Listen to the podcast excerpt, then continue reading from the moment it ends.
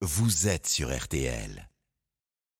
Les auditeurs ont la parole sur RTL avec Agnès Bonfillon. Et nous allons parler avec vous hein, dans un instant au 3210 de ces intempéries, de ces conséquences notamment de ces violents orages en Corse, violents orages qui ont fait euh, trois morts à Calvi et Sagone, dont une fillette de 13 ans, un homme de 46 ans victime de la chute d'un arbre sur une caravane, ainsi qu'une femme de 72 ans.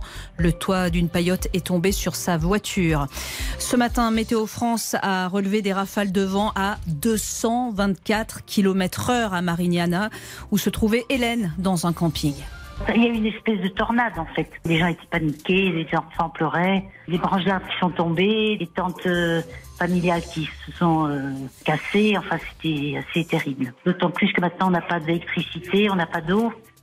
Actuellement, 45 000 foyers en Corse sont toujours privés d'électricité. Sachez que Gérald Darmanin, le ministre de l'Intérieur, se rend sur place cet après-midi. On fait un nouveau point avec vous, Claire. Encore des orages prévus. Exactement 41, 41 départements sont placés en vigilance jaune pour les orages.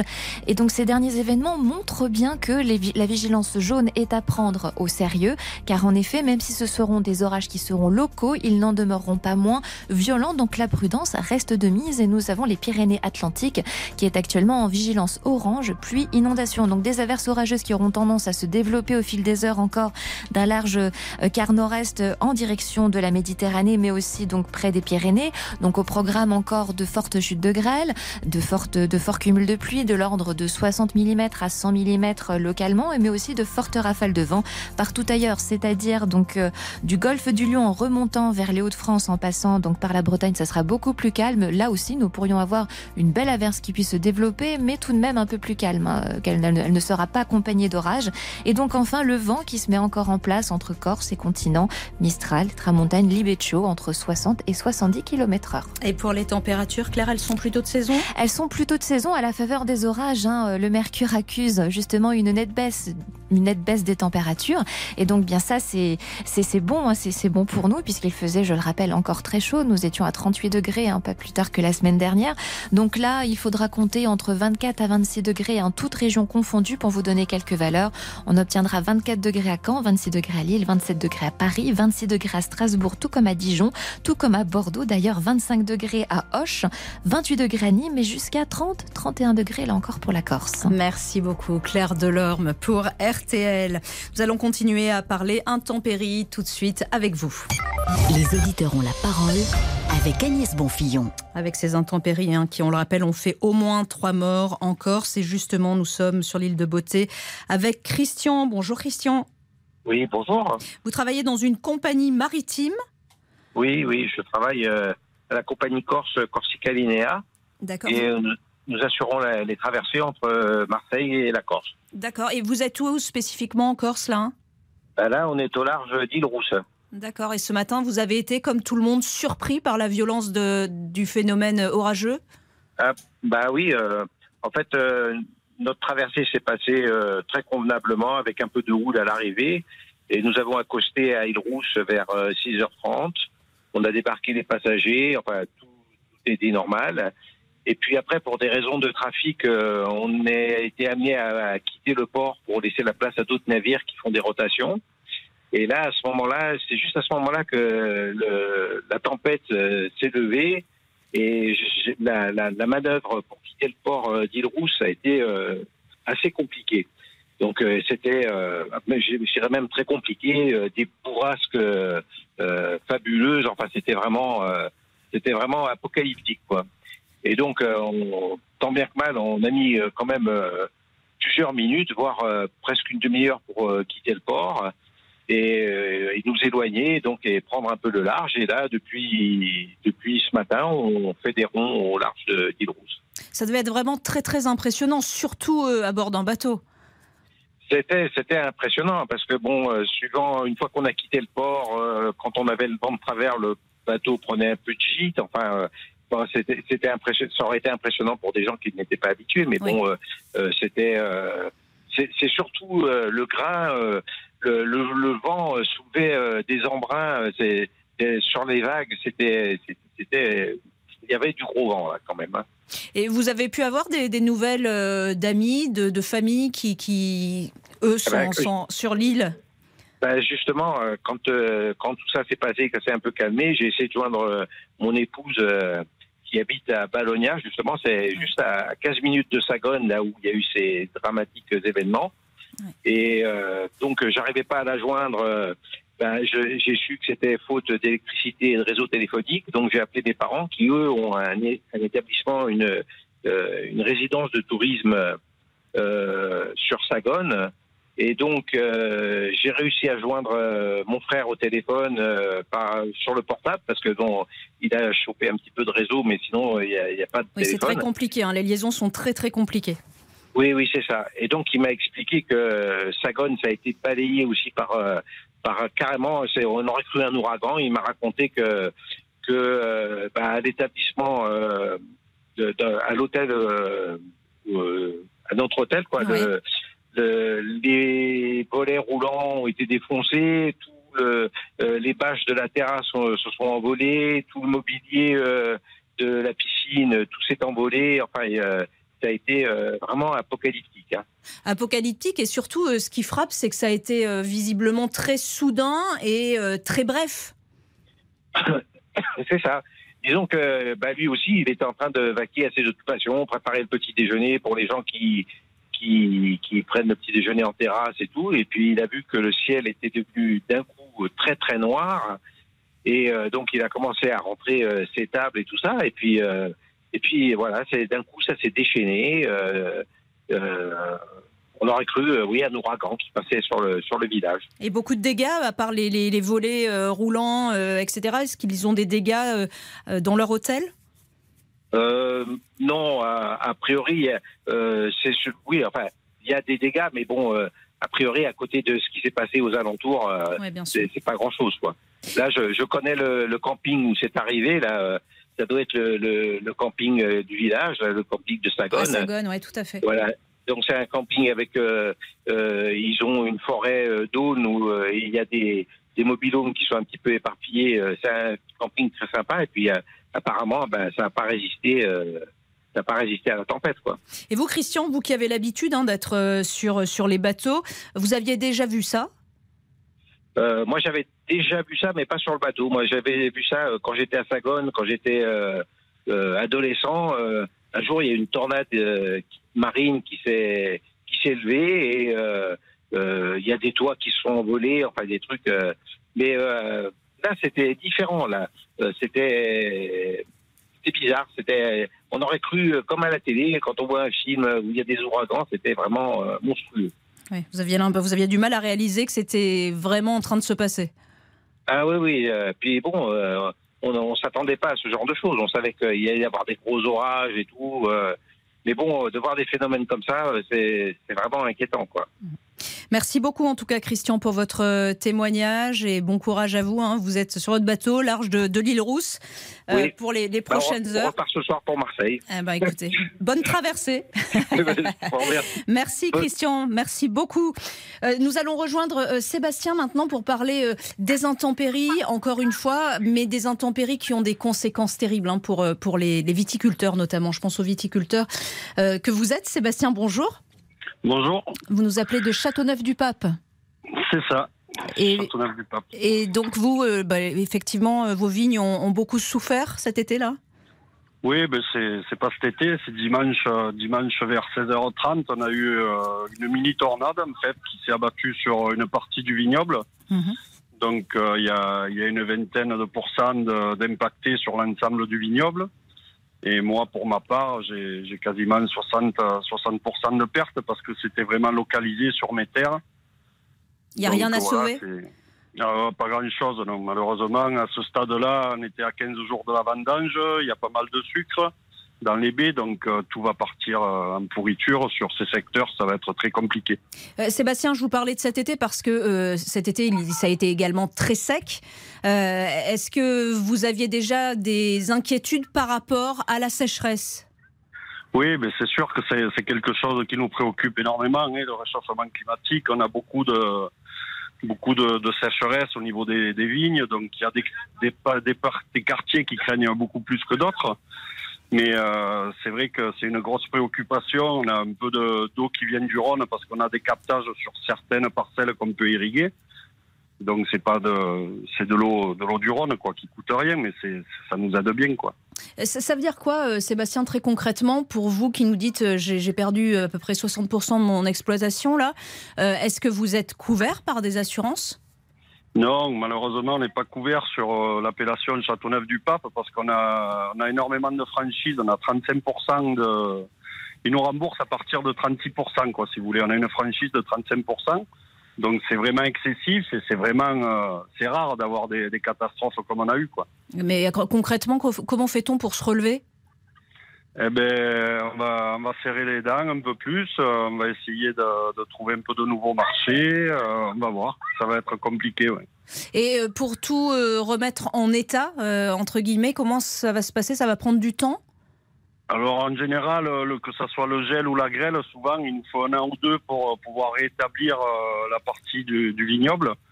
Ça va être du travail sur la taille cet hiver. Ça va être beaucoup beaucoup de, de, il va falloir tailler avec vraiment une grosse attention quoi. Oui, ça veut dire que vous n'êtes pas sûr de pouvoir vendanger l'année prochaine? Si, on va vendanger, mais on aura quand même un peu des pertes parce qu'il y a des bois qui ont été abîmés, des porteurs qu'on appelle, et on va repartir avec des gourmands. Donc c'est des bois qui sont pas, qui font pas de fruits souvent. Mhm. Donc euh, voilà, ça va être, euh, ça va être très compliqué sur ce secteur. Bon après c'est pas la totalité de l'appellation hein, parce qu'on a 3300 hectares en appellation sur Châteauneuf et là il y a 20% qui a été touché. Et vos confrères, c'est un peu la, même, enfin les confrères autour de vous? Alors il y a des parcelles, moi j'ai des parcelles qui ont été euh, épargnées à 100%, hein, qui a absolument rien parce que c'est vraiment localisé la grêle. Donc euh, on a des parcelles qui sont qui sont intactes, qui, qui il y a vraiment de jolis raisins, donc il y aura de, très jolis vins. Hmm. Mais il y a une, une partie du vignoble qui a été sévèrement touchée. Après c'est pas tout le monde, c'est pas tous les vignerons parce que chacun a un peu ses secteurs, donc ça. Moi pour ma part j'ai été impacté parce que j'ai vraiment beaucoup de terre sur ces secteurs-là. Ouais. C'est vraiment pas de chance, voilà, c'est tombé vraiment sur vos parcelles, quoi. Ben, c'est vraiment dur, à 15 jours des vendanges, c'est vrai que c'est très compliqué, ouais. Merci beaucoup en tout cas Sébastien de nous avoir appelé. Merci beaucoup pour votre témoignage. On vous souhaite euh, plein de courage également euh, pour la suite. Dans un instant, nous allons continuer notre dialogue avec les, auditeurs sur un tout autre sujet, sur euh, la loi grand âge. Vous savez, cette loi que Emmanuel Macron avait déjà promis durant son premier quinquennat. Elle n'a toujours pas euh, été promulguée, elle n'a toujours pas été euh, votée. Euh, quid les, spécialistes du secteur du grand âge commencent à véritablement s'inquiéter. À tout de suite. Les auditeurs ont la parole avec Agnès Bonfillon l'histoire. Tout à l'heure, dans Entrer dans l'histoire, nous partirons sur les traces de l'artiste le plus doué de tous les temps. Son œuvre est à jamais l'incarnation de la beauté, de la grâce et du génie. Léonard de Vinci, c'est tout à l'heure à 13h30 dans Entrer dans l'histoire sur RTL. Laurent Deutsch sur RTL. Entrer dans l'histoire. Et vous savez quoi? Ce podcast est déjà disponible sur rtl.fr et sur l'application RTL. Au studio avec un message de Gwen d'Avignon. Quand je pense à mes factures de chauffage de l'hiver prochain, j'ai des sueurs froides. Comment faire? T'inquiète pas Gwen, pour réduire ta consommation d'énergie jusqu'à 60%, c'est le moment d'anticiper tes travaux d'isolation. Et les conseillers Castorama sont là pour t'accompagner. Conseils, choix des produits, financement, pause. Pour ne pas avoir froid cet hiver, l'isolation de votre logement s'anticipe dès maintenant. Les conseillers Castorama vous accompagnent tout au long de votre projet. Venez vite les rencontrer en magasin. Castorama, changer nous fait avancer. Isoler sa maison, ADEME mai 2012. Les auditeurs ont la parole sur RTL avec Agnès Bonfillon. À quand une loi grand âge. Emmanuel Macron euh, l'avait déjà euh, promise en, durant son, précédent quinquennat.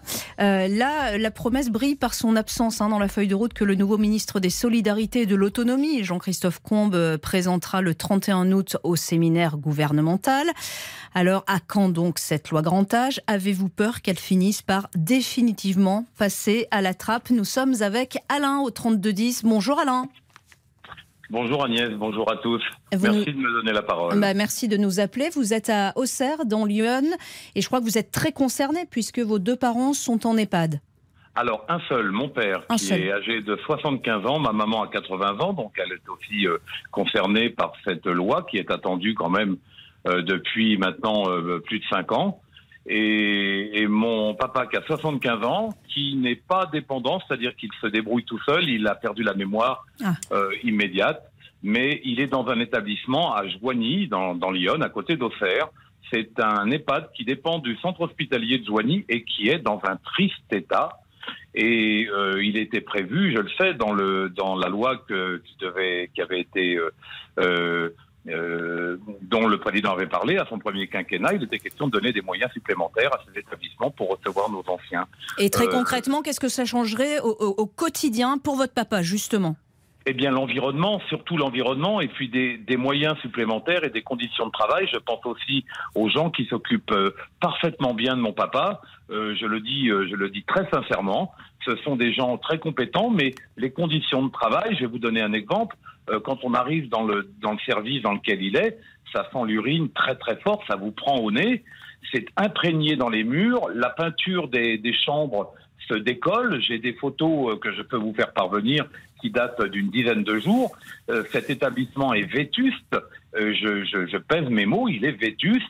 Alors, la santé et la vie, alors la vie des gens n'est pas en danger, hein, n'exagérons rien, mais l'état de vétusté, ces peintures, ces anciennes peintures, on sait qu'elles contenaient du plomb, euh, se décollent par plaques entières dans la chambre, et puis tout est, d'un autre âge. Hmm. C'est les, conditions de vie qui, qui, qui sont très très impactées pour les résidents. Complètement. Les résidents sont très impactés par ça. Et, donc, euh, vous m'avez retiré une, formule. J'allais dire tout à l'heure que euh, ben, ça brillait par l'absence, hmm. cette, euh, cette loi. Et, vous, vous, arrivez à en parler avec les personnes qui travaillent dans cet établissement? Alors je suis allé au-delà puisque j'ai pris des photos dont je vous parlais tout à l'heure et j'ai envoyé. Alors je sais très bien que le maire de la commune n'a qu'un rôle euh, très très limité dans c'est l'agence euh, régionale de santé. Eh oui, c'est ça. C'est surtout si ça dépend du secteur hospitalier. Euh, absolument, hmm. absolument. Ça dépend du centre hospitalier de Joigny. Hmm. Et donc, et donc évidemment, eh bien, je suis très inquiet. J'ai fait des photos. J'ai envoyé un courrier écrit au directeur adjoint qui est donc délégué sur cette EHPAD. Je n'ai à ce jour pas reçu de, de réponse et j'ai fait un courrier également à Monsieur le maire euh, pour lui faire part de mon inquiétude, tout en sachant, je le répète, que son rôle est, très limité. Et est-ce que le, maire vous a dit qu'il avait eu d'autres témoignages qui allaient dans, votre sens? Alors, le maire ne m'a pas encore, la mairie de Joigny ne m'a pas encore répondu, mais j'ai pu parler, euh, j'ai la réponse à votre, à votre question, j'ai pu parler à d'autres euh, parents, à d'autres familles dont euh, les, les, anciens sont résidents de cette EHPAD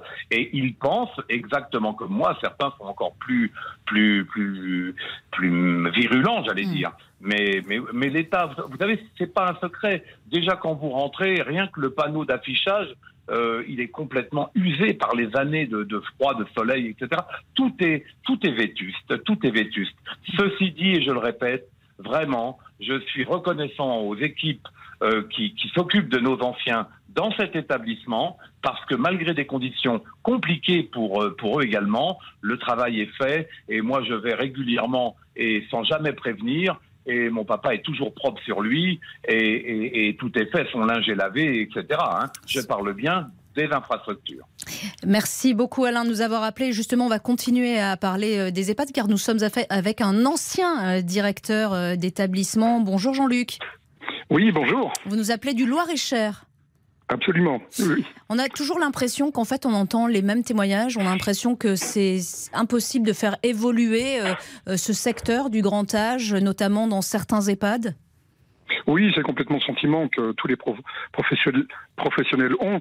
Je voudrais faire une petite parenthèse avant de vous répondre. Je remercie Alain pour avoir fait vraiment la distinction entre la volonté du personnel de bien faire, parce que celle-là, elle est vraiment très présente dans beaucoup d'établissements. Et c'est vrai que cette réputation a été très entachée par les scandales Orpea, mmh. et qu'il faut faire cette différence entre les structures qui dépendent des moyens qui, ont, qui sont donnés et la qualité du personnel. Je ferme la parenthèse. Vous avez Donc, raison de la parenthèse. oui, je crois que c'est important. Ben oui, effectivement, on se désespère un peu. Déjà en 2018, euh, de, notre président nous avait promis une, une loi. Euh, maintenant, euh, ça avait été reporté.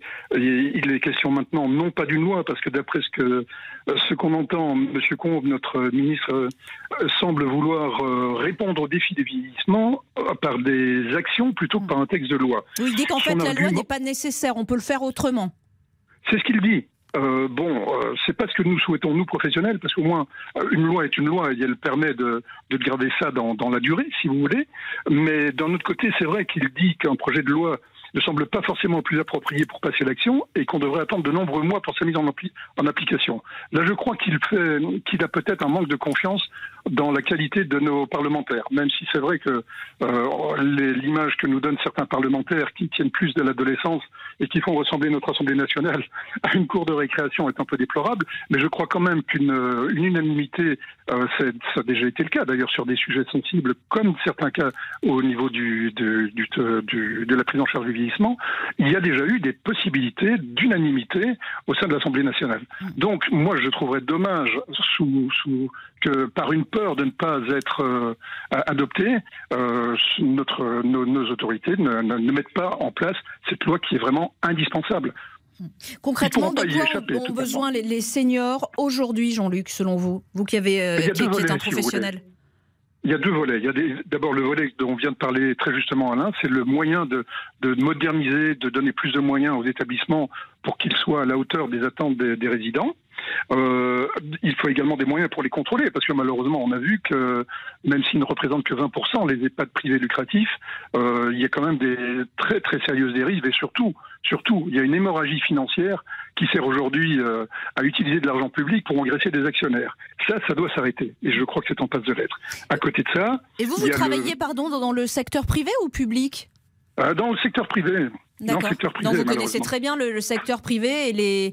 Je connais très bien et je connais très bien les, les- les- la pression qui est mise sur le personnel pour avoir de la rentabilité, les mensonges qu'on nous donne. euh, euh, on nous pousse à la maltraitance de façon très claire. On nous met des conditions en minutant des toilettes à trois minutes. Excusez-moi, vous vous imaginez faire une toilette d'une personne à trois minutes ça peut prendre 4 minutes, ça peut prendre 20 minutes, il faut le temps que ça prend. Une personne n'est pas l'autre. Donc si vous voulez, toutes les conditions des groupes privés, de façon euh, systématique, mettent la pression sur le personnel et sur les directeurs en particulier pour dégager une seule chose, non pas une bonne réputation, une petite belle façade, ça suffit, mais surtout de la rentabilité pour les actionnaires. Et vous, lorsque ça vous étiez directeur euh, d'EHPAD, on, on- vous, vous étiez obligé de demander à votre personnel de faire une toilette d'une personne en trois minutes? C'est-à-dire que euh, on ne les chronométrait pas comme le font certains groupes, mais euh, c'était beaucoup plus pervers. C'est-à-dire qu'au lieu de leur dire vous avez trois minutes, non, on leur dit qu'entre 8 heures et 10 heures, par exemple, vous devez faire X toilettes. Ça revient au même, si vous voulez, ça revient au même. Donc, euh, effectivement, vous, vous, vous, vous êtes dérivé très vite vers de la maltraitance. Oui, Ça, Vous vous, êtes senti maltraitant à un moment donné Absolument. C'est pour ça d'ailleurs que j'ai quitté, que j'ai quitté l'établissement qui m'employait. Absolument. Et vous avez, pourtant, j'imagine que vous avez quand même essayé de, de- de tirer le signal d'alarme plusieurs fois. Plusieurs fois, mais alors là j'en viens, si vous voulez, à un autre sujet qui est nos ARS. Nos ARS sont censés contrôler les, les EHPAD. J'ai fait un signalement. Vous savez qu'il a fallu plus de six mois pour avoir une réponse. Et encore, la réponse je l'ai eue parce que j'ai utilisé un autre levier qui était euh, des gens haut placés au conseil départemental. Sinon, l'ARS ne répond pas. Les ARS ne- n'agissent pas. Ils ne font pas leur sy- système de contrôle. C'est ça qui est absolument scandaleux. Et, donc, qu'à l'un n'ait pas eu de réponse, je ne suis pas surpris du tout. Monsieur le maire, c'est vrai, c'est très bien de sensibiliser les, les élus locaux, mais comme il l'a dit, il a malheureusement très peu de moyens d'action. Il faut taper plus haut. Et c'est le conseil départemental. Et au pire, les réseaux sociaux et la presse. Mais rendez-vous compte de ce qu'on est en train de devoir faire pour que simplement euh, les gens en poste, en responsabilité, prennent conscience de l'absolue nécessité de travailler autrement avec d'autres moyens. On est vraiment dans un, dans un cas très grave dans notre pays. Jean-Luc, concrètement, euh, vous y croyez encore à cette loi grand âge ou pas? Mais écoutez, je veux y croire. Je veux y croire parce que euh, ça va rattraper, ça va rattraper nos politiques parce que je crois que c'est quand même un sujet sur lequel aucun des professionnels ne va, ne, ne va lâcher. Alors, est-ce qu'il faut attendre un, nouveau drame? Est-ce qu'il faut attendre un, nouveau scandale pour que de nouveau les sensibilités se réveillent? J'espère que non. Parce qu'on n'a pas encore parlé de des aides à domicile, mais les aides à domicile, 90% des Français veulent vieillir chez eux. Il faut donner beaucoup plus de moyens aux aides à domicile également.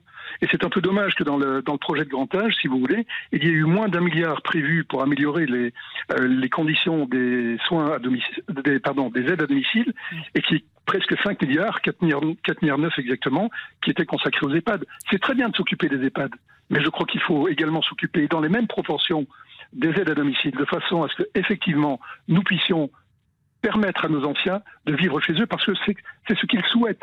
Hmm, de vivre de chez, eux et parfois en colocation, euh, nous dit euh, Véronique. Bonjour Véronique. Bonjour. Alors, c'est intéressant ce que je viens d'entendre parce que c'est exactement. Enfin, on, a, on, on s'est retrouvé avec des gens vieillissants puisque la, la vie s'est prolongée.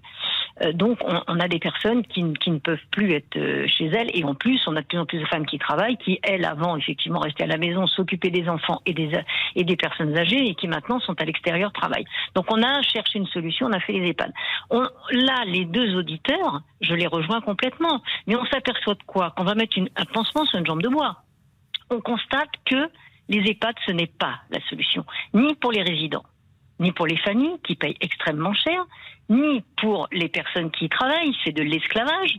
Moi, j'ai travaillé effectivement dans un EHPAD, mon directeur, euh, j'étais assistante, euh, est parti parce qu'il pouvait pas faire ce qu'il voulait. Euh, effectivement, les aides-soignantes, elles devaient faire 35 toilettes à deux dans la matinée. Voilà. Alors, vous, avez, entendu Jean-Luc dire à un moment donné, on a bien conscience d'être maltraitant. Mais bien évidemment.